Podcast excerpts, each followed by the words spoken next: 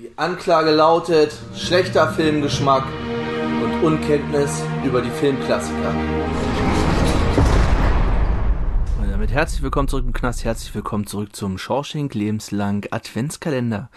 Ich bin der Tobi und heute mal wieder ganz alleine hier, deswegen gehe ich ganz schnell rüber durch den Schnee zu Tür Nummer 15, Zelle Nummer 15. Dort verbirgt sich ein zweiter Film. Ein zweiter Film, der in London spielt. Nach tatsächlich Liebe habe ich einen weiteren Weihnachtsfilm für euch und zwar Paddington aus dem Jahr 2014. Ähm, ja, es ist ein Realfilm mit Computeranimation. Paddington Bear nach dem gleichnamigen Kinderbuch oder nach der gleichnamigen Kinderbuchreihe ist natürlich animiert, sieht fantastisch animiert aus. Ähm, ist aus dem Jahr 2014, 95 Minuten lang. FSK 0, Regie ist von Paul King. Und äh, als Hauptdarsteller haben wir in der Rolle des Paddington, also beziehungsweise als Sprecher von Paddington, haben wir Ben Whishaw in der Originalversion. Das ist derjenige, der den Q spielt in James Bond Skyfall oder seit Skyfall. Im deutschen Original, äh, deutschen Original, in der deutschen Synchronfassung spricht Elias Mbarek den Paddington und macht das auch wirklich fantastisch. Also ich bin kein großer Fan von Elias Mbarek oder beziehungsweise von seinen Filmen, diese merkwürdigen ähm, Schweighöfer-Komödien und so weiter, nicht so mein Fall, aber in dieser Rolle als Paddington perfekt. Als Schauspieler haben wir denn noch als Millicent Clyde Nicole Kidman, als Henry Brown Hugh Bonville und als Mary Brown Sally Hawkins. Ähm, weiterhin treten noch auf Jim Broadbent, Peter Capaldi, der vielleicht als Dr. Who in einem oder anderen noch bekannt ist, Julie Walters und ja, genau, das waren die, die achso genau, als ähm, Bären Großvater und Bären Großmutter haben wir noch die Stimmen von Michael Gambon und Imelda Staunton, ist also auch noch äh, mal Harry Potter Stammbesetzung quasi, einmal Dumbledore und einmal Dolores Jane Umbridge. Und übrigens auch Imelda Staunton, die Queen in der in den nächsten beiden Staffeln The Crown.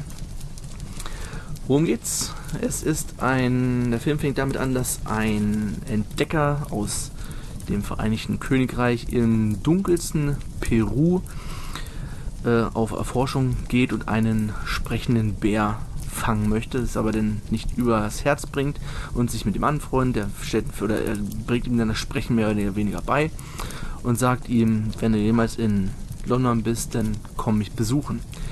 Das passiert dann allerdings nicht. Es geht dann erstmal weiter. Der Anfang ist relativ traurig. Durch ein Erdbeben wird der Großvater von kleinen Paddington getötet und die Großmutter schickt ihn nach London mit einem kleinen Zettel um den Hals, dass sich doch bitte der Finder um diesen Bären kümmern sollte. Ähm, er kommt dann auch am Bahnhof Paddington an, was dann auch dafür sorgt, dass er den Namen Paddington bekommt, weil kein Mensch seinen bärischen Namen aussprechen kann.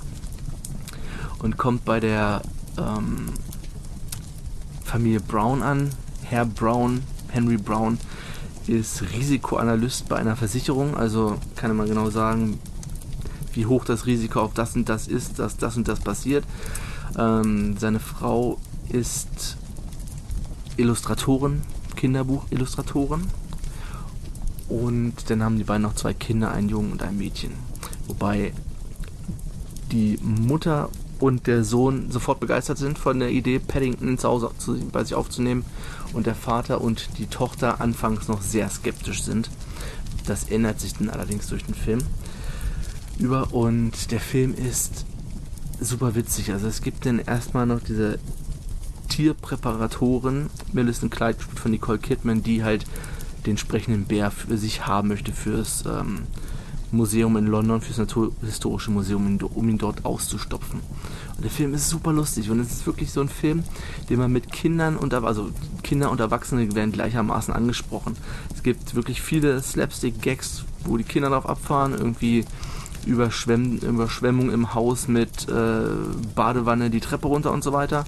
Und es gibt ganz viele Gags, kleine versteckte Blicke, Gesten und so weiter für die Erwachsenen. Also es ist für alle was gegeben. der Film geht richtig ans Herz und mit Weihnachten hat er jetzt so viel zu tun. Er kam in der Vorweihnachtszeit raus, was ja gerne getan wird, dass irgendwelche Kinder-Animationsfilme vor Weihnachten rauskommen und der Film spielt am Ende auch zu Weihnachten. Also man hat dann zwar keinen Schnee, aber schon ein bisschen Weihnachtsbeleuchtung und so. Sehr, sehr herzlich. Ähm, ja, es gibt noch diverse Anspielungen auf ähm, Filme, ganz äh, bekannt zum Beispiel die Mission Impossible Szene aus dem ersten Teil, wo Tom Cruise sich abseilt, die wird hier nochmal persifliert und äh, die Szene, wie ähm, Tom Cruise am Wolkenkratzer in Dubai hängt mit diesen Saugnäpfen an der Hand, die wird hier auch nochmal rausgeholt. Also wer sich mit anderen Filmen auskennt, der wird hier auf jeden Fall auch auf seine Kosten kommen. Es ist, wie gesagt, ein ganz, ganz herzlicher Film. Den Nachfolger habe ich noch nicht geguckt, wird aber von allen als ebenbürtig empfohlen, also soll genau, genauso gut sein. Und ich habe den hier rumliegen, habe ihn noch nicht ge geschafft zu gucken, werde ich aber definitiv diese Weihnachtszeit noch nachholen. Und Paddington 1 könnt ihr auf Amazon Prime gucken, dort ist er verfügbar. Und das soll es denn schon für Zelle 15 gewesen sein. Und wir hören uns morgen wieder. Ciao, ciao.